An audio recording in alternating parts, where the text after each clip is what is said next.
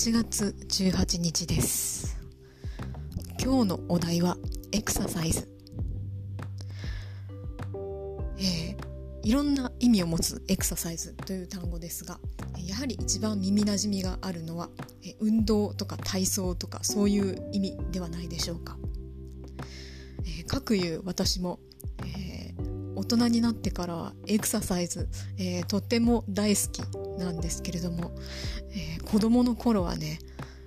そのような機会って本当に体育の授業しかなくて、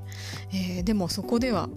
えー、本当に運動能力がある人しか評価してもらえない、えー、そうでなければ責められる冷たい扱いを受けるそういうところだったので、えー、本当に運動が楽しいと思ったことは、えー、なかったんですね、えもし小さい頃から、え運動の楽しさとかをえー、まあ、できないなりにね、え、楽しむということを知っていればもっと人生は楽しいものだったんだろうなと、え、思っているので、えー、ぜひこれからの時代の、え体育教育については、え運動ができない人に